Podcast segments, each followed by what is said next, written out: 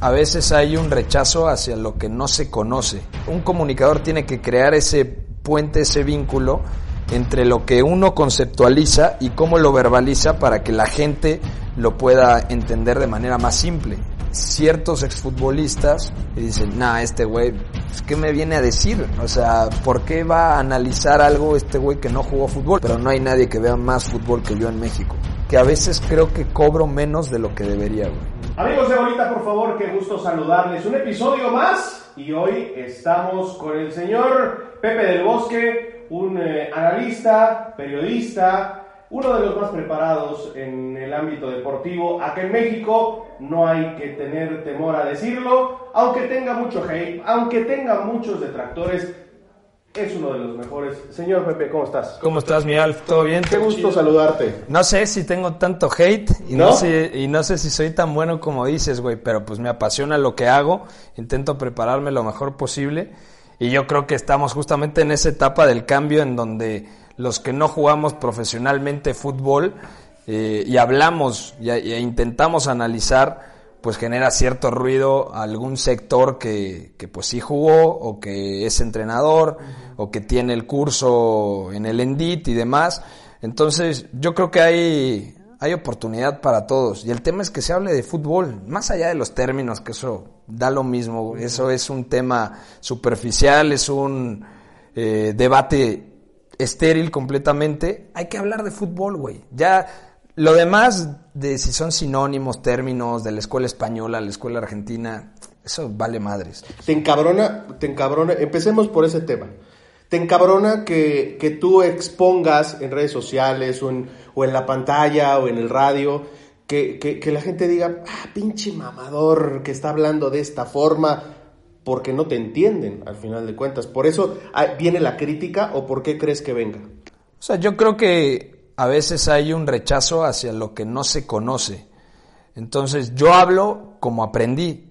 Entonces yo no hablo con cierta terminología, digamos, mexicanizada, güey, porque pues yo, mis referentes a nivel periodístico, a nivel análisis, son españoles. Y además en Bélgica tuve la oportunidad de vivir con un entrenador UEFA Pro A que también toda la terminología está mucho más cercana a la escuela española, sobre todo la escuela catalana. Estuve como oyente en los cursos de entrenador en Barcelona, entonces así me fui nutriendo poco a poco. Entonces yo hablo e intento explicar las cosas como a mí me las enseñaron. Ahora, también creo que tiene que ser un, un buen puente, tiene, un comunicador tiene que crear ese puente, ese vínculo entre lo que uno conceptualiza y cómo lo verbaliza para que la gente lo pueda entender de manera más simple. Entonces, o sea, yo creo que también he evolucionado en ese sentido, porque no es, no, es fácil, o sea, no es lo mismo explicarle a otro periodista o a otro analista o a un entrenador que hablarle a un güey que igual y ve fútbol cada 15 días o una vez al mes y nada más se reúne con sus cuates a echar una chela. ¿Y por qué crees que venga de pronto esta, esta crítica por parte de exfutbolistas? Que se supone, se supone que que ellos masticaron fútbol, jugaron fútbol, y parece que de pronto es, es que tú no jugaste, por eso tú no debes de hablar de fútbol, por eso tú no debes expresarte de esta forma. ¿Por qué, por qué viene así el tema de los exfutbolistas? No todos, ¿eh? No, no, no, no todos. O sea, por ejemplo, con Marc Rosas, que me llevo muy chido, él jugó en el Barcelona, o sea, independientemente de cuánto duró o no, él jugó en el Barcelona. Él fue a Rusia a jugar, claro. fue, claro, se formó en la Masía, él fue al Olympique Lyon, él fue al Celtic de Glasgow, o sea, él jugó en equipos de una jerarquía tremenda. Y él ahora como comunicador, yo me, me identifico mucho porque pues intenta explicar las cosas desde un punto de vista mucho más reflexivo. Yo creo que hay ciertos exfutbolistas que igual y no sé si es síntoma de la frustración o realmente no sé cuál es la razón, pero que no se sienten cómodos cuando viene una persona que digamos está alejada del mundillo este de los que pertenecemos a jugar fútbol y dice, nah, este güey, pues, ¿qué me viene a decir? O sea, ¿por qué va a analizar algo este güey que no jugó fútbol? Y ojo, yo creo que todas las personas que jugaron fútbol a nivel profesional tienen algo extra que un comunicador, que un periodista, que un analista no tenemos. O sea, es un feeling o sea, no, no sé ni siquiera cuál es el término, pero es un algo especial porque ellos lo vivieron. Tuve la oportunidad de platicar cuando trabajé en ESPN con Mario Alberto Kempes y estábamos viendo, no recuerdo qué torneo era, si no mal recuerdo era el Mundial de Brasil 2014 y era una tanda de penaltis y me dice, la va a fallar. Y yo, ¿por qué Mario? Dice, no sé, es que fíjate, tengo el presentimiento de que la va a volar. Y la vuela. Entonces le dije, ¿y cómo sabías? no sé, es que estuve ahí y te lo dice con una humildad tremenda. O sea, Mario Kempes es un, un auténtico crack. Como lo fue en la cancha, es como persona. Entonces sí tienen ese, esa parte los, los futbolistas, ¿no? Yo lo intenté, yo me di cuenta que no era lo suficientemente bueno para poder jugar profesionalmente en Bélgica. Estuve 15 días entrenando en un equipo en Antwerpen y de repente eh, en Amberes, en español, y dices, está cabrón. O sea, cuando vienen que el angoleño, que el nigeriano, que el de Zambia, y te dice el entrenador, bueno, ellos también vienen a prueba y depende que se queden en el país sus familias eh, o sea, sus familias dependen de que ellos se queden en el equipo para mantenerse en el país y les den el pasaporte, güey. Y dices, nada, pues, o sea, el fútbol es otra cosa. O sea, va, rebasa ciertas, ciertas cosas que nosotros podemos ver de manera simple. Yo estaba intentando cumplir un sueño y ellos buscaban la necesidad, el sustento, el respaldo para su familia. Entonces, te das cuenta que Igual y puedes tener la calidad técnica, pero no la capacidad física, o nunca estuve en fuerzas básicas, entonces ese proceso formativo no lo tuve. Y entonces yo... ¿A los cuántos años fue eso? Terminando la prepa. Ok. Terminando la prepa y aparte... 18 años. Yo, yo, ni siquiera era el crack de mi equipo en la prepa, ni mucho menos. O sea, siempre jugué a buen nivel porque en el Instituto México en el CUM, pues siempre hubo buen nivel y estar, digamos, dentro de la selección de la escuela, pues ya te daba cierto estatus. ¿Te frustró no jugar? No, güey, o sea, al contrario. O sea, de hecho, a mí me gustaba ya ver más fútbol que jugarlo desde secundaria. Tuve un entrenador que me cambió la vida, Alejandro Marín, y digo que me cambió la vida porque entendí el fútbol de distinta manera. Yo siempre había sido bueno regateando en el uno contra uno, no era muy alto, bueno, no soy muy alto, mido 1,70 de estatura, siempre fui de los bajitos del equipo, pero tenía buen cambio de ritmo, manejaba bien las dos piernas, le pegaba muy bien a la pelota. ¿Media punta eres? Era extremo pegado a la banda, y luego Marín me hace medio centro. O sea, pero siendo el más bajito del equipo, ser medio centro era como de, güey, ¿en serio me estás poniendo en esta posición? Entonces me explicó en los entrenamientos cómo me tenía que colocar, cómo recibías una pelota, un control orientado, cómo te perfilabas. O sea, cosas que, por ejemplo, yo hoy en día rescato en las transmisiones, son cosas que me decía Alejandro Marín, ¿no? O sea, que yo las aprendí y las fui puliendo con el paso del tiempo. Obviamente no tenía el control orientado de Sergio Busquets, pero, o sea, me, me gustaba entender el fútbol para saber cómo podía ser mejor individualmente y cómo podía beneficiar a mi equipo colectivamente. Entonces dije, güey, me gusta el fútbol, estoy entendiendo y varias cosas desde el parado, ¿no? Llegaba a la casa de mi abuela porque después de entrenar los sábados jugaba, eh, sobre todo por las mañanas, y me iba a casa de mi abuela con mi mamá y ahí veía tres o cuatro partidos, ¿no? Cuando la Liga Española siempre estaba en la tarde y la transmitía ESPN. Y entonces ahí me aventaba un par de partidos. También por ahí estaba la Premier, la PCN, la PCN, la Serie que la pasaba PCN. Entonces siempre me gustó ver un chingo de fútbol. Entonces cosas que veía en mi equipo las intentaba identificar como patrones de juego en la élite absoluta, ¿no? Y también en el fútbol mexicano, aunque siempre el fútbol mexicano ha sido menos referencial en ese sentido, porque no tiene eh, tanto talento. Y, a ti, por ejemplo, si, si hay un partido a las 3, 4 de la mañana que te interesa, ¿realmente sí lo ves y te paras a verlo? Pues intento ver todo, güey. O sea, la, la neta creo que esa es la mayor ventaja que tengo. O sea, porque yo no siento que sea el mejor analista ni aspiro a serlo. O sea, pero yo creo que mi, mi gran fortaleza es que he sacrificado un chingo de cosas por ver la mayor cantidad de partidos. ¿Qué has sacrificado? Pues ir a bodas, ir a despedidas de soltero, eh, que se casa uno de tus brothers y dices, güey, pues no puedo ir porque tengo transmisión.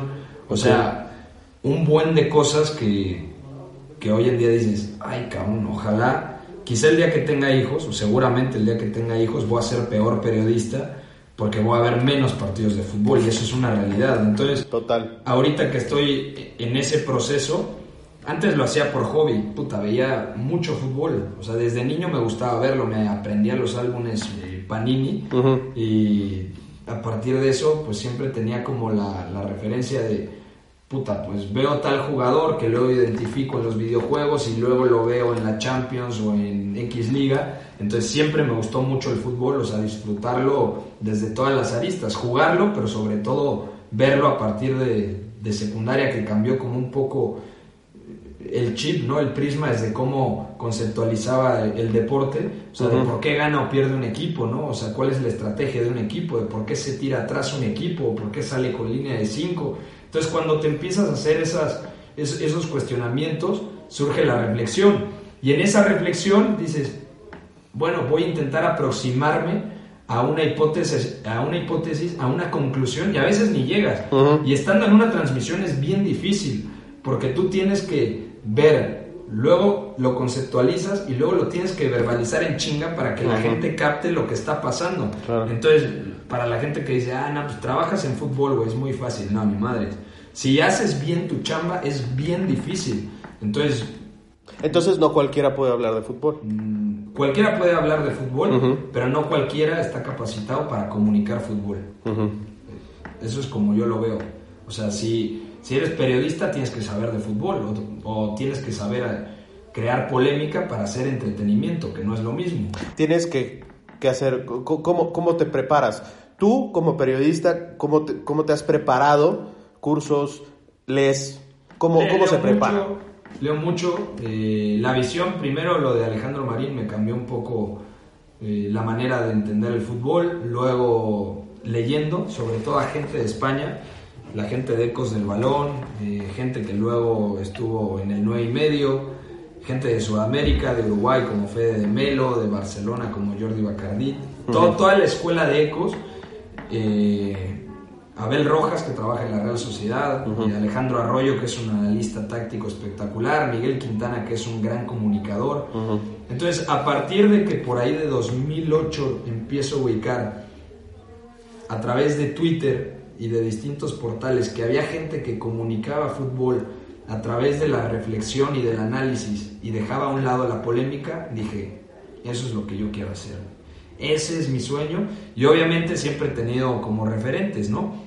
Me gusta mucho Vizcayar, que hoy en día es uno de mis mejores amigos, o sea, que ha sido muy padre esa transformación porque antes lo veía como, ah, es el maestro, ¿no? Y ahora lo sigo viendo con esa admiración, pero ya es un es un amigo, o sea, lo veo como un hermano mayor, por así decirlo, que me ha orientado. Yo me clavo más en cuestiones tácticas. Él es muy bueno describiendo el pálpito, la narrativa, el guion del partido y creo que hay que ver muchos partidos para identificar justamente lo que está pasando y poder comunicarlo lo mejor posible. Porque sábados y domingos me despierto y ya sé que hay Premier que a las 9 o antes a las 6 y media, que a las 8 y media hay Bundesliga, que a las 11 normalmente empieza el calcio o también desde las 8 de la mañana dependiendo la semana. Luego en la tarde eh, hay fútbol español, ahora la Premier también te pone un partido a la 1. Y luego, después de comer, desde las 5 ya empezó el fútbol mexicano. Entonces, digamos que me tengo que dividir un poco porque lo que hablo de lunes a viernes en el radio, es todo de fútbol internacional. Y lo que hablo los domingos en Adrenalina o en las transmisiones, ya sea de radio o, del Querétaro en imagen, pues es de fútbol nacional. Entonces, hay muchos que dicen, ah, pues yo solo hago fútbol internacional y está poca madre, porque pueden tener un tiempo libre. Yo, yo no puedo tener ese tiempo libre. O sea, tú, tú, no, tú no tienes tiempo libre? O sea, ¿qué te dicen? ¿Qué te dice tu novia, por ejemplo? O sea, que, que, todo el tiempo estás haciendo fútbol y que, y que eh, de pronto ya estás, ya estás en Sky, de pronto ya estás en el radio, de pronto tienes que venir a hacer un podcast, de pronto tienes que hacer varias cosas. ¿Qué te dice, güey? O sea, primero le emociona. O sea, sí le gusta porque me conoció hace cinco años. En 2016 había renunciado a ESPN y me fui y me gasté todos los ahorros o sea, cambió mi vida radicalmente porque decidí dejarlo todo. Y me fui pensando que iba a ser un mes y terminaron siendo 105 días o 107 días por ahí. eh, y me, me, agoté hasta el último centavo. ¿Por qué te fuiste de ESPN? Ya, ya estaba cansado, estaba frustrado. O sea, siempre mi pasión era comunicar fútbol. Y llegas a ESPN, que la neta, más allá de que editorialmente a mí en lo personal no me gusta lo que hacen actualmente en México, pues era ESPN y tenía grandes referentes. Le puede caer mal o bien José Ramón Fernández, pero sabes que es un tipo que cambió completamente el periodismo deportivo en México. Y dices, bueno, un año, ok, dos años, y luego ya dices, tres años, güey. ¿Estuviste tres? Estuve tres años y cacho. Entré en 2013 y el último, digamos, reporte que envié fue estando en Milán para la final de Champions. Entonces, mm, te agotas, o sea, ya, ya, era un proceso de frustración, de desgaste. Eh, un par de veces llegué a, a la casa de, de, mi mamá llorando y decía, Puta, es que esto neta no es para mí, güey. O sea, es muy difícil. Y aparte yo le escribo lo que él dice y yo estudio y él lo dice. Repito, o sea, no, no voy a hacer un juicio de valor, pero desde mi punto de vista era como de, güey, denme una oportunidad eh, comentando la Eredivisie, güey, que nadie la ve, güey. ¿Quién ve la liga holandesa, no? El lado Den Haag contra el Twente, güey, pues no es que tenga un gran, un gran rating, güey. Pongan esos partidos o pónganme los de Bundesliga de viernes que normalmente son medio chaquetones. ¿Y qué te decían, güey? ¿Qué te decían? Era lo mismo, ¿no? También tenía el tema de que si ahorita a los 33 años me veo joven, porque me dicen, ¿cuántos tienes? 27, 28. Cuando tenía 23, 24, 25, pues parecía de 21, 22. Entonces, yo creo que era una cuestión de también de imagen, de, güey, pues cómo vamos a poner a, un cuate que está tan morro, ¿sabes? Y luego en ese proceso de trabajar en ESPN y que yo ya estaba cansado, a mí la, mi chamba del día a día me empezó a valer madres, o sea, y lo digo abiertamente, sabía que no me podían correr porque tenía el respaldo de José Ramón, que yo era su apuntador en los días de Champions, entonces era como de pues, si un productor me dice tal cosa, yo hablo con José Ramón y sé que sin problemas me va a respaldar porque él me necesita. Y era prácticamente, bueno, voy a ir a pasármela bien. Si me decían llega a las 7, llegaba a las 8. Si me decían llega a las 8, llegaba a las 9. Eh, odiaba mi trabajo, Odiaba mi trabajo. O sea, o sea, tú les pasabas prácticamente todo lo que tenía que decir al aire no a todos, o sea, con José Ramón era apoyarlo para que él tuviera recursos para poder comentar partidos de Champions. Pero también los partidos que nos daban a ESPN México no eran los mejores. Claro. Entonces, por lo tanto, los, los equipos eran, mm, no sé, si bien te iba, te tocaba un Arsenal Ludogorets. Y entonces, de Ludogorets, pues no conocían a ninguno, y del Arsenal medianamente sabían seis o siete. Dos, tres. Entonces, por ejemplo, Roberto Gómez Junco, que me parece que hace una gran chamba, eh, o, se ha hecho un gran nombre, mejor dicho, en el fútbol mexicano, porque habla muy bien, se expresa perfectamente, aunque nunca, él, nunca ha sido analista, él es comentarista. Entonces, pues él, él, platicaba lo que veía en el partido, pero tampoco podía contextualizar porque no veía el Arsenal, no veía el Chelsea, no veía el Tottenham. Y Ciro Procuna, eh, para mí mis respetos. Él era el que relataba y estaba cabrón, porque una semana antes ya te preguntaba, oye, nos toca tal partido, algo que deba haber, y, me consta que sí se ponía a ver el último partido, por lo menos del Arsenal, o sea, del conocido que nos tocaba, e identificaba ciertas cosas del último juego y decías, qué chingón que se prepare. La que te, yo te voy a contar, supongo que te vas a identificar un poco en el tema, ¿no? Que a las 8 de la noche este personaje tenía un partido de, digamos, de Celaya, de la liga de, en ese entonces liga de ascenso, era en 2017, y llegó siete y media, siete y media, se sentó junto a mí, yo hacía chamba un poco de community manager ahí, y me dijo, eh, oye, eh, ¿quién es este? ¿Cómo se llama? Este, veo que juega muy bien por la derecha, pero no recuerdo cómo se llama. Era tal jugador y le decíamos, oye, mira, es que puedes hacer esto, esto, esto, este jugador, tal, tal. Cuando yo empecé a decirlo, dije, ¿por qué tengo yo que hacerlo? Claro. ¿Por qué esta persona no llega preparada, no? Y exactamente todo lo que yo le dije en ese partido, digo, yo tampoco es que masticaba el Celaya perfectamente, ¿no? El O sea, analista táctico de los toros del tampoco, Celaya. tampoco era yo el técnico ahí. Pero al final de cuentas, eh, sí me dio coraje en ese momento porque entra al aire y empieza a desmenuzar todo. Y tú, si lo ves, dices, a ver, este cabrón sabe perfectamente quién juega en el Celaya, ¿no? Quién, quién juega en esta, en esta posición, eh, eh, cómo viene el equipo, quién lo dirige, ¿no? Porque no sabía ni quién lo dirigía, no sabía ni quién era el portero. Eso llega a frustrar, ¿estás de acuerdo? Puta, pero un chingo. O sea, yo creo que el exjugador, por ejemplo, sea periodista, exjugador o lo que sea, que está bien preparado, dices, qué chingón. Te puede gustar más o menos la forma, pero si trae el fondo, lo respetas. Pero si no está preparado y se para en un set, se para en una cabina de radio o en una transmisión y únicamente se roba la información, para mí eso es plagio, güey. O sea, a resumidas cuentas. O sea, es, es plagio y de hecho por plagio me vetaron de ESPN porque, o sea, ro- robaron, entre comillas, un amigo de Cari Correa. Puta, fue todo un desastre. Y al final, eh, bueno, se utilizó el amigo que le pasó tres párrafos de un texto que había hecho un buen amigo para, para el no y medio sobre Islandia. O sea, pero era un texto irreplicable, güey. O sea, que dices, güey, no mames, por lo menos lee, güey, o ponle, cítalo, cabrón. O sea, haz algo básico. Claro. Y piensan que la gente es pendeja. Entonces, bueno, se armó el hashtag Lady Plagios y bueno, con ella no tengo un tema, ni mucho menos, me llevo bien, pero pues se mamó muy cabrón y para que no la corrieran justificaron como si yo le hubiera vendido la nota, güey. Entonces yo salí difamado. Y de hecho cuando en 2016 regreso, me hablan de fuera de juego en ESPN, en Bristol, y me dicen, güey, bueno, vas a empezar a aparecer una o dos veces a la semana, una sección de 4 a 7 minutos, que patel es un chingo, y vas a analizar distintos equipos. Salgo dos veces y me habla el productor y me dice, güey, ¿cómo no me avisaste que estabas vetado? Digo, güey, ¿vetado de qué? No, pues que vendiste una nota. dije, güey, para empezar yo nunca vendí nada. Pregunté y luego gente dentro de ESPN me dijeron, tal y tal.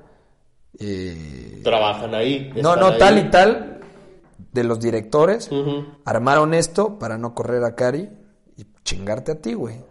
Entonces ahí te das cuenta de que el periodismo deportivo en México también es un, un mar de corrupción. No todos, ni mucho menos. O sea, también en ESPN hay gente verguísima. O sea, conocí gente neta bien chingona. Tengo amigos de ESPN. Oye, ¿cuántas veces te han dicho que, que lo que tú haces no vende? Mm. Era la frase favorita de uno de los directores en ESPN. O sea, me decía, güey, construyete un personaje. Lo que haces no va a vender. Yo le dije, no, cabrón. O sea, es imposible. A mí me gusta el fútbol. No, no, no, mira, ¿por qué no le tiras a las Chivas? O le tiras al Cruz Azul. O vas contra los Regios.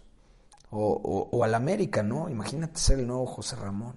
Y yo, güey, eso, desde mi punto de vista, no es hacer periodismo. Eso es hacer entretenimiento, es hacer show. Y yo creo que se puede hacer periodismo y entretenimiento, sí. Si el periodismo fomenta la reflexión y entretiene al consumidor. Que obviamente es un nicho más chiquito, güey. Que si hay tres güeyes insultándose y que tú tomas chochos y que tu hermano y no sé, güey, pues a huevo vende mucho más. Pero yo creo que eso no ayuda. O sea, no, no, no incentiva que el aficionado se pregunte más los porqués del juego. ¿Y a, ti te parece que eh, de pronto el, aficionado, el aficionado común, le interesa el por qué? Yo, yo, he, yo he pensado de pronto que eh, es, es un tema de gana, pierde mi equipo, estoy feliz, estoy contento, estoy encabronado y me voy a mi casa o me voy a chelear, voy con mi mujer, la chingada, ¿no? Pero, ¿crees que, ¿crees que realmente al aficionado le importa? Yo creo que hay todo tipo de aficionado. O sea, pero hay que alejarnos de, lo- de los tópicos de siempre de, güey, perdieron porque no le echaron huevos. Hay 20 mil equipos que le echan un chingo de huevos y son malísimos, güey. Pero porque están mal trabajados. O a Chivas le faltan ganas, ¿no? Y dices, realmente a Chivas le falta eh, huevos, le faltan huevos, le falta carácter, entrega, ímpetu, empuje, lo que me quieras decir como sinónimo, o es que tácticamente es un equipo que le falta eh, una mejor salida de pelota, una mejor presión post pérdida, eh, activarse mejor en los reinicios del juego. ¿A qué me refiero? Un saque de banda, un saque de meta, eh, cómo fluye en ataque posicional. Pero ese tipo de debates obviamente van a vender mucho menos, pero son más enriquecedores que Chivas es un desastre, porque el día de hoy no mostró entrega no mostró que sudan la playera. dices, güey, eso puede ser que en determinados momentos pase, pero no siempre. ¿Y cómo puedes transformar eso para que, para que sea atractivo y que no te salgas, digamos, de tu, de, tu eh, ideología? ¿Cómo, ¿Cómo lo puedes transformar? Es que yo creo que no se debe de transformar. Yo creo que tienes que radicalizarte un poco en ese sentido de ser fiel creyente a, tu idea. Y no quiere decir que lo que yo haga está mejor o peor que los que hacen polémica y sensacionalismo. Simple y sencillamente, esa banda no es periodista. Entonces, que luego me quieran vender que, no sé, lo digo con todo respeto, que Velázquez de León es periodista, cuando insulta a Chirinos o a su staff, eso para mí no es periodismo. O sea, no le puedes ni siquiera faltar el respeto a un compañero de trabajo en una transmisión o en un programa, güey. O sea, se puede debatir, sí, se puede enriquecer el debate, sí, pero con argumentos y con conceptos y sobre todo con conocimiento de causa. Porque hay mucha gente que se para a hablar y ni siquiera vio el partido. Y te das cuenta por lo mismo, que hablan a partir del resultado. A ver, es imposible hablar de nueve partidos del fútbol mexicano. Y yo creo que la gente ya está cansada de transmisiones con puros chistes, güey. Transmisiones con puros tópicos, lugares comunes, superficialidades. Y eso, yo estaba muy nervioso cuando entré a Sky, o sea, porque se dio de la nada, eh, me hablaron, se consumó, yo iba, digamos, buscando otra cosa para presentar otro proyecto y me dijeron, oye, ¿no te interesa comentar? Y yo dije, pues sí, claro. ¿Qué hacemos? Me dice, güey, o sea, el director de Sky ya me conocía de distintas cosas, una muy buena persona, y dije, ay cabrón, ¿cómo tengo que comunicar? ¿Cómo tengo que transmitir lo que me gusta? Y realmente lo, lo estoy disfrutando mucho porque ha habido una aceptación bien chida de que el público que mira esos partidos pide contexto, pide análisis, no quiere tanto show, güey, quiere que los comentaristas únicamente hablen del juego y que nunca se olviden de que los protagonistas son los que juegan y nosotros únicamente somos interlocutores, güey. Y de pronto puedes soltar algún chiste, de pronto puedes sacar alguna cosa. Claro. Pero al final de cuentas, creo que sí, eh, eh, tienes toda la razón. Al final de cuentas, quien, quien, ve, quien ve Sky, quien ve la Premier League, quien ve la Liga, pues busca eso. No nada más es, es un, me siento a ver el partido y a ver qué sucede. No, necesita algo más. A ver, es muy complicado porque normalmente hacen transmisiones solos, güey. O sea, eso está bien cañón. Entonces, ahora que normalmente son por lo menos dos, en eh, Copa América eran dos, en casi toda la Eurocopa éramos tres, entonces hay una mayor interacción y todos hablan de lo mismo. Y, y no se meten en terrenos en donde, en donde chocan, ¿sabes? O sea, saben quién va a analizar, saben en qué momento va a comentar tal, quién está relatando. Entonces eso es, es muy chido, porque realmente yo te lo ponía en un mensaje en WhatsApp y te decía, estoy comentando los partidos como lo hago en el sillón de mi casa. O sea, cuando veo un partido y me clavo y lo veo y lo analizo y lo disfruto y pongo cosas en Twitter, esas cosas que normalmente tienen buen impacto en Twitter, las estoy diciendo, porque yo escribo lo que pienso y ahora estoy diciendo lo que conceptualizo. Entonces, es únicamente, digamos que la Eurocopa o, un Mundial es llegar al examen de todo lo que ya viste a lo largo de la temporada. Entonces, jugadores que ves, si no semanalmente, por lo menos cada 15 días, y cuando hay Champions hasta los puedes ver tres veces por semana, es como de, pues sí, güey, ya sé cómo juegan. O sea, ya, ya no hay nada que me pueda eh, tomar por sorpresa porque los conozco bien. Para mí fue mucho más pesado el prepararme para la Eurocopa que hacer la Eurocopa, güey. Porque una semana antes grabamos con especialistas de distintas partes del mundo para el canal de YouTube, un video por equipo. O sea, cómo juega Hungría, güey, cómo juega República Checa, cómo juega Turquía, güey, cómo juega Gales. O sea, que igual y son equipos con mucho menos reflectores, con menos foco mediático, y dicen, ay cabrón, pues sí conoce a Gales, güey, sí conoce a República Checa. Y digo, pues sí los conozco porque pues me vi por lo menos siete partidos del proceso eliminatorio, más lo de UEFA Nations League, y además estas conversaciones en donde yo era el conductor y tenía dos analistas interactuando y les preguntaba, y dices, bueno, o sea, al final eso es lo más gratificante, ¿no? Que toda la chinga que te metes, porque YouTube lo haces por pasión, ¿no? Por eh, ese sentimiento de decir, igual y alguien ficha este proyecto y le mete una lana. Pero si, si no lo hubiese hecho de esa manera, de todos modos ya tenía vistos los partidos de eliminatorias, ya tenía vistos partidos de UEFA Nations League, o sea, ya sabía contextualizar eh, cómo jugaban los equipos, que eso para mí es muy importante, siempre me chingan porque digo mucho contextualizar, pero yo creo que es la palabra clave para definir al periodismo, porque si tú logras eh, argumentar reforzando cierto, eh, cierta circunstancia que se está manifestando en un partido, es como una palomita para el periodista. Si te levantas los sábados, 8 de la mañana, y dices, puta, pues a solo Inter, güey, pues a ver. Dices, ay cabrón, el pinche solo muy bien. Y a los 15 días, dices, a ver, pues Milan solo, ok. Y a los a las tres semanas, ah, pues a solo Lazio. O sea, porque no puedes ver todos de Serie A ni todos de Premier, sino que hago como una ruta. Literalmente es una ruta en donde pongo dos partidos por hora y algunos se empalman, obviamente. Entonces yo voy cambiando y sé en qué momento termina tal partido y ya tengo el que sigue. Entonces hago como una agenda y ya sabe, por ejemplo, mi señora que no me puede decir nada sábados y domingos entre 8 y 4 de la tarde, porque estoy ahí clavado, güey.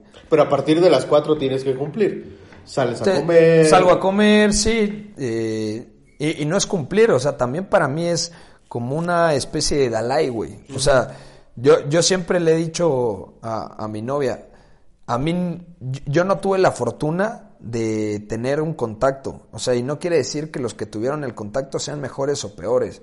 Llámense periodistas o exfutbolistas. Yo me la tengo que partir por mí mismo, güey, para poder saber, entender, estudiar y luego que alguien diga, ah, este güey sí ve un chingo de fútbol y medianamente lo sabe explicar y comunicar, que es bien difícil, güey.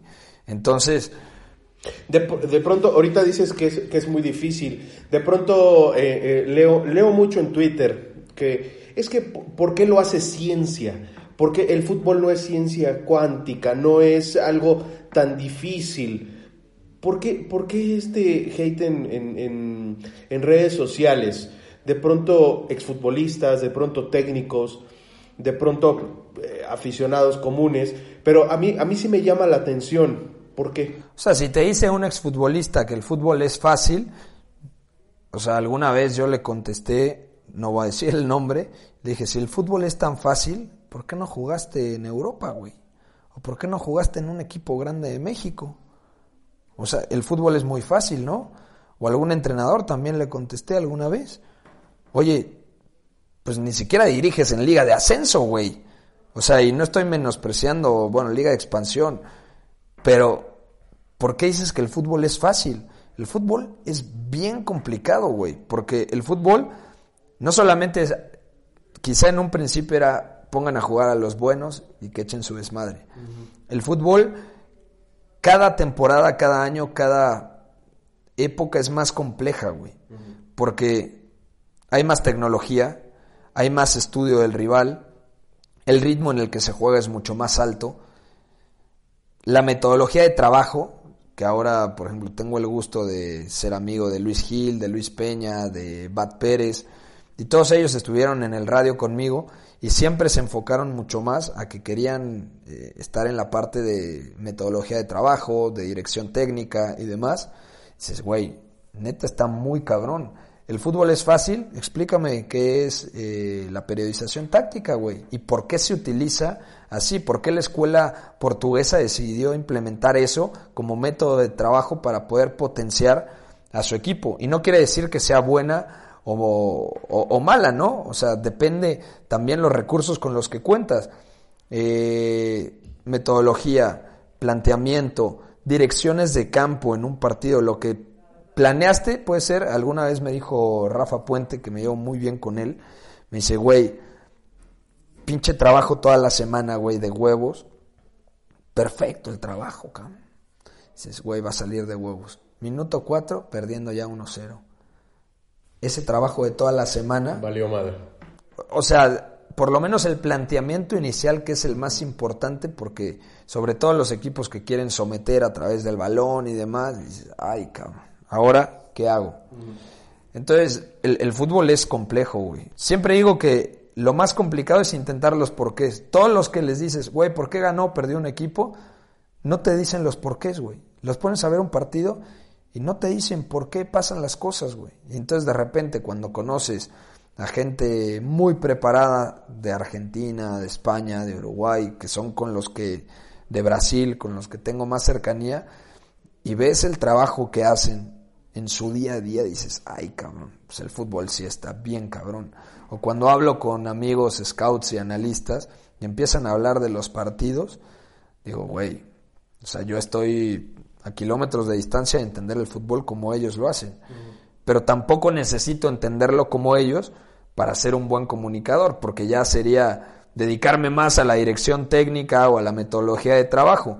Entonces yo creo que es llegar a, un punto medio entre saber lo que hacen ellos, pero también entendiendo la emoción, la pasión del juego para poder comunicársela a, a toda la gente, güey. ¿Y algún día quieres ser director técnico o te vas a quedar ahí?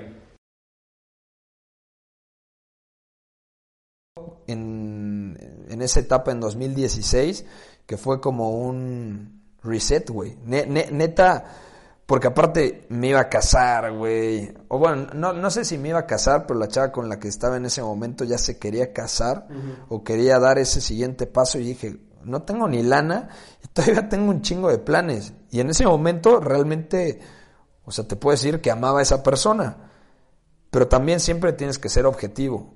O sea, es como, amo el fútbol, pero pues no tengo el nivel para jugar fútbol. Amo a esta persona, sí, pero pues no, no empatan nuestras vidas, güey. Entonces, pues al final eh, tomó la decisión, se fue con otro vato, güey. O sea, chido, a la fecha me llevo bien con ella. O sea, ya se casó y todo, yo tengo mi novia. O sea, no somos amigos ni nada, pero hay cariño y respeto. Cordialidad. Ya no hay amor ni nada. No sé ni siquiera si cordialidad, pero si me la encuentro es, güey, qué pedo, qué chingón que te casaste, que eres feliz, güey. O sea, ¿sabes? O sea, que te vaya bien chido. Eh, en su momento me representaste mucho, pero creo que es una de las personas a las que indirectamente más le agradezco porque si no hubiera terminado con ella, no me hubiera ido. Y ese viaje cambió mi vida radicalmente, güey. Porque fui a Europa, primero fui con un primo, eh, viajé un chingo, conocí a gente maravillosa, eh, estudié, aprendí de fútbol, eh, no, no sé, cambió completamente mi manera de pensar y creo que me ayudó mucho para regresar con mayor confianza en el sentido de decir, güey, no necesito un medio de comunicación para poder hacer lo que me gusta. Y justamente regresé una vez que había pasado todo el desastre con lo del plagio en ESPN y que me, que me difamaron, etcétera. Y dije, güey, este es el momento en el que puedo empezar a construir porque el periodista hoy en día puede llegar a ser más importante que el medio de comunicación. Y es tan fácil, por ejemplo, si tú vas a Instagram y dices, Mr. Chip, ¿cuántos seguidores tiene? No sé, pero ponle 3 millones. ESPN México, ¿cuántos tiene? No, pues 2 millones. Bueno, eh, esta marca de chelas eh, o esa marca de whisky, ¿a quién va a intentar contratar? A ESPN que le va a cobrar 20 millones y tiene 2 eh, millones de seguidores. O al periodista que le va a cobrar 500 mil y tiene un millón más de seguidores. O sea, las redes sociales ampliaron el abanico radicalmente. Hoy en día para ser periodista, comunicador, relator, no tienes que estar en un medio convencional. Entonces, la estructura cambió radicalmente. Antes, Hasta 2016, o sea, era radio, tele, convencionales y YouTube. O sea, ya había los youtubers de fútbol, etcétera, pero digamos que estaba todavía como en pañales eso. Hoy en día tienes Twitch, tienes estos tres que te comentaba, tienes Spotify, tienes Anchor, tienes SoundCloud, es decir, el, el recurso del podcast ha crecido muy cabrón, sobre todo a partir de toda la revolución que pasó en Estados Unidos. Tienes Instagram, o sea, quizá el, y lo digo abiertamente, quizá el mejor pago que recibí en todo 2020, o sea, proporcionalmente obviamente, fue de una campaña en Instagram. O sea, ni la tele, ni el radio, ni YouTube, ni, ni el podcast eh, en Convoy me pagan o me pagaron proporcionalmente una campaña, güey.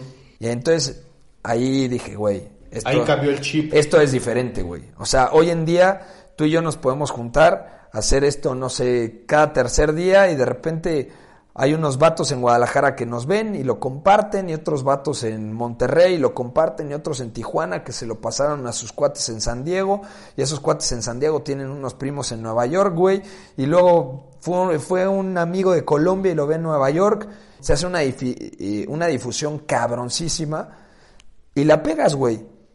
Y entonces llega una marca y te dice el whisky que estás tomando, güey, Jack Daniels, se pueden decir marcas, sea, bueno, Jack Daniels o Bohemia o lo que sea, güey.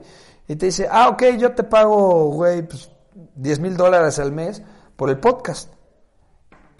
Ay, cabrón, ¿cómo sí? Yo te pago esa lana y nada más quiero que tengamos una sección como producto integrado. Y dices, güey, o sea, la, la televisión no...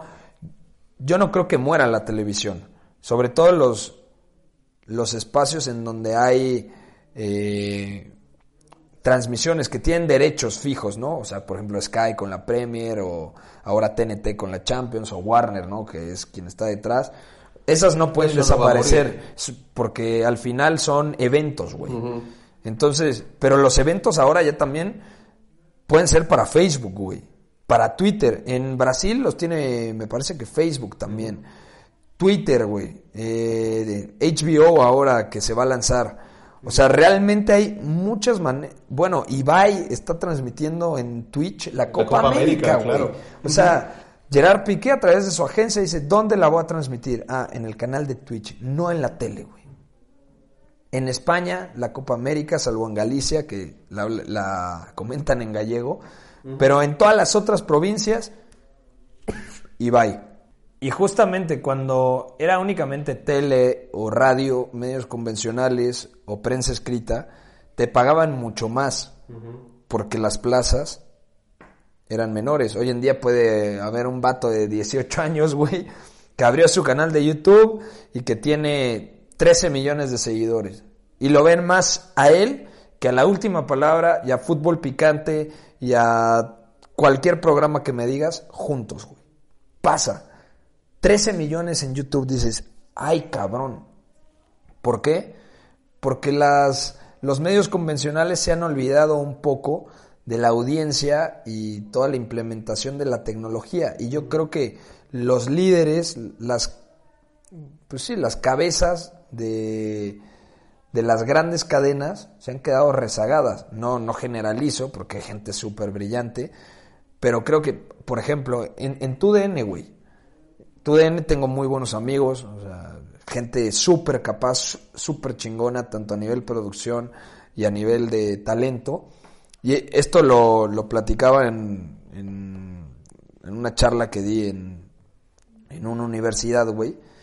Y me decían, ¿por qué ha cambiado tanto? Y muchas personas me preguntaban por Televisa. ¿Y Televisa no te gustaría tal? No sé güey, ya desaparecieron esos sueldos en donde te hablaba Televisa y te decía, oye, cabrón, te ofrezco 300 mil varos por venirte a trabajar. Eso ya no existe. ¿Hoy te va bien? ¿Hoy me va bien? ¿Qué es bien? Sí, güey. No me va como quisiera que me fuera. Ok. O sea, y está muy lejos de irme como quisiera que me fuera. O sea... Conforme a tu preparación, a, a lo que realmente tú aspiras o a lo que te has preparado. Yo creo que debería, o sea, y esto lo digo humildemente, güey, porque creo que puede haber mejores comunicadores, mejores analistas, pero no hay nadie que vea más fútbol que yo en México. Entonces, por eso yo creo que también, y alguna vez me lo dijeron, güey, había un miedo, no voy a decir ni siquiera el nombre de la cadena, de contratarme, güey, porque el talento tenía miedo de que si me involucraban en sus programas, los iba a dejar en evidencia, güey.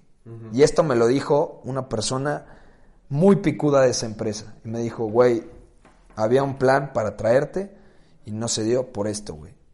Y no porque les caigas mal, güey. Sino porque si dicen una mamada, te los vas a devorar, güey, en un comentario. Y no por mal pedo, güey. Sino porque les vas a decir la neta. Entonces fue como de... Entonces, ¿qué, güey? Tengo que que irme a chupar más, güey, o, o sea, decir cualquier pendejada para, para encajar o qué. Y no es porque, ah, pinche sábelo todo, no, güey. Pero el que ve más fútbol y le entiende al fútbol, tiene más argumentos para hablar de fútbol, güey. Es así de fácil. Respecto a si me va bien, yo creo que soy privilegiado porque vivimos en un país con una situación muy jodida. En general a la banda pues le va mal, güey. Por eso me, me siento privilegiado y sobre todo por hacer lo que me gusta, güey. O sea, poder decir, no mames, llevo 10 años, sí, como 10 años, ponle que 9 años viviendo de esto, güey. Viviendo de lo que me gusta. Pero, por ejemplo, a mi señora le va mejor que a mí. O sea, yo siempre he dicho, güey, eh, mi novia a nivel laboral es más chingona que yo, güey. O sea, y no, no, no tengo ningún recelo en decirlo, güey. Digo, al contrario, no mames. O sea, han llegado grandes empresas a ficharla, güey. O sea, y es como... ¿Ella qué hace? Se ha dedicado a varias cosas. Ella es compradora, por así decirlo. Estuvo primero en Liverpool, compraba zapatos.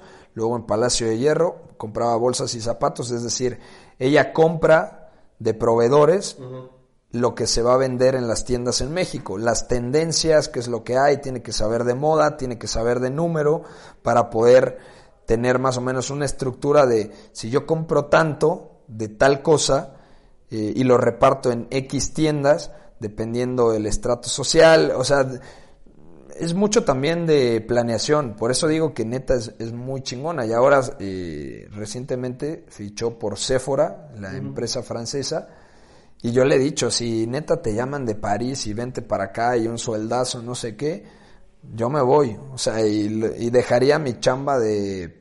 O sea, dejaría entre comillas, por lo mismo, ¿no? De que también tengo la tranquilidad de que si me llevo mi espacio del canal de YouTube allá, yo puedo seguir generando. No lo que ella, pero sí para comprarme mis chicles o, ir, para el Parque de los Príncipes cada 15 días, güey.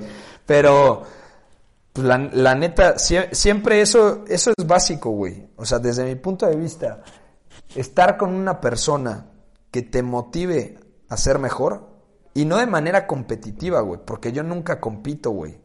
Ni con ella, y ni con mi papá, ni con mi hermano, ni con mis primos, ni con mis amigos. O sea, yo sé que. Yo sabía que quería comentar fútbol desde que tengo. No sé, 12, 13 años. Desde que vi fuera de juego con Vizcayart y compañía, dije, no mames, yo quiero hacer eso. Yo quiero hacer lo que estos güeyes hacen. Y era como el sueño, güey, porque dije, no, güey, pues, o sea, llegan muy pocos, güey. Y ahora que de repente digo, güey, tengo la oportunidad de hacer la Euro, igual y me quedo en Sky para hacer Bundesliga, Liga Española, Premier. Eh, por eso mismo te digo, necesito que me vaya mejor para poder y necesito negociar, etcétera. No soy tan bueno negociando, también hay que decir, espero que no escuchen esto. Pero e, es la neta, güey. O sea, me, me, gusta tanto lo que hago que a veces creo que cobro menos de lo que debería, güey. Y eso lo aprendí a través de las marcas, güey. Porque de repente, no sé, cuando Heineken llegó y me dijo, no sé, te doy 16 mil pesos por un tweet, dije, no mames, ¿cómo? Sí, güey. O sea, pues, ¿qué onda? O, o, qué, a ver, ¿qué onda? ¿Negociamos? ¿Quieres más? Y dije, a ver, ¿cómo? Dice, a ver, te damos 20, güey, pero ya no, no estés chingando. Dije, no, güey, no mames, yo lo hacía por tres, güey. ¿Sabes? Claro. O sea, en donde nos dejen, tenemos que estar, güey. Porque luego no sabes, si ahorita digo, ah, ok, tengo imagen, tengo Sky, tengo W, tengo Convoy, güey, eh, tengo apuntes de Rabona, tengo editorial Puscas. Digo, no mames, güey, tengo seis trabajos, güey. Pues con razón mi vieja está tan... mi novia le, caga que le... dice, no mames, güey, ¿cómo crees? Tienes seis trabajos. Llevo cuatro años, incluso los días de vacaciones trabajo, güey. Aunque sea media hora, güey. Pero porque soy un workaholic eh, loquísimo, güey. O sea, siempre termino trabajando hasta en las vacaciones. Y eso es bien jodido, güey. Entonces llevo cuatro años pensando, güey, ojalá neta tuviera tres semanas, güey, para irme a Mazunte, cabrón. Para dejar el teléfono. Donde no haya señal, donde no haya nada, porque así no puedes trabajar. Sí, o sea, no puedo trabajar, güey. Eh, diario seno rico, güey. Estoy en la playa, güey. Puta, me echo mi mezcal, mi chela. Eh, me relajo, güey, mi cigarro. Eso me mama. Pero es algo que quizá no pueda... Pero no serías tú, tal cual, porque al final eh, eh, eso, eso lo traes y eso es, es, una necesidad, ¿no? Porque al final, eh, y te lo digo porque a, veces no es que me pase a mí, pero a mi esposa, mi esposa es muy así, ¿no? O sea, de pronto está trabajando, llega a casa y está pensando, ella es estilista, tiene su, su, su su salón ahí en Polanco. Un, un paréntesis, ¿no le pasó con la maternidad que se relajó un poco, güey? No, no, al contrario. Al contrario, ella, ella termina, eh, da luz y eh, al otro día ya quería seguir trabajando. No mames. Ella, ella en ese momento solo se dedicaba a hacer collares. Tiene una marca de, de, collares, de pulseras. Eh, y ella al otro día ya quería trabajar. Ya quería trabajar. Bañaba a mi hija, nos echábamos la mano, la acostaba Espero que haya sido parto natural, güey. No, cesárea. No mames, aún así quería regresar, güey. Llegamos a la casa, se acostó y, y, era de, le damos de comer rápido porque quiero seguir, quiero seguir trabajando, ¿no?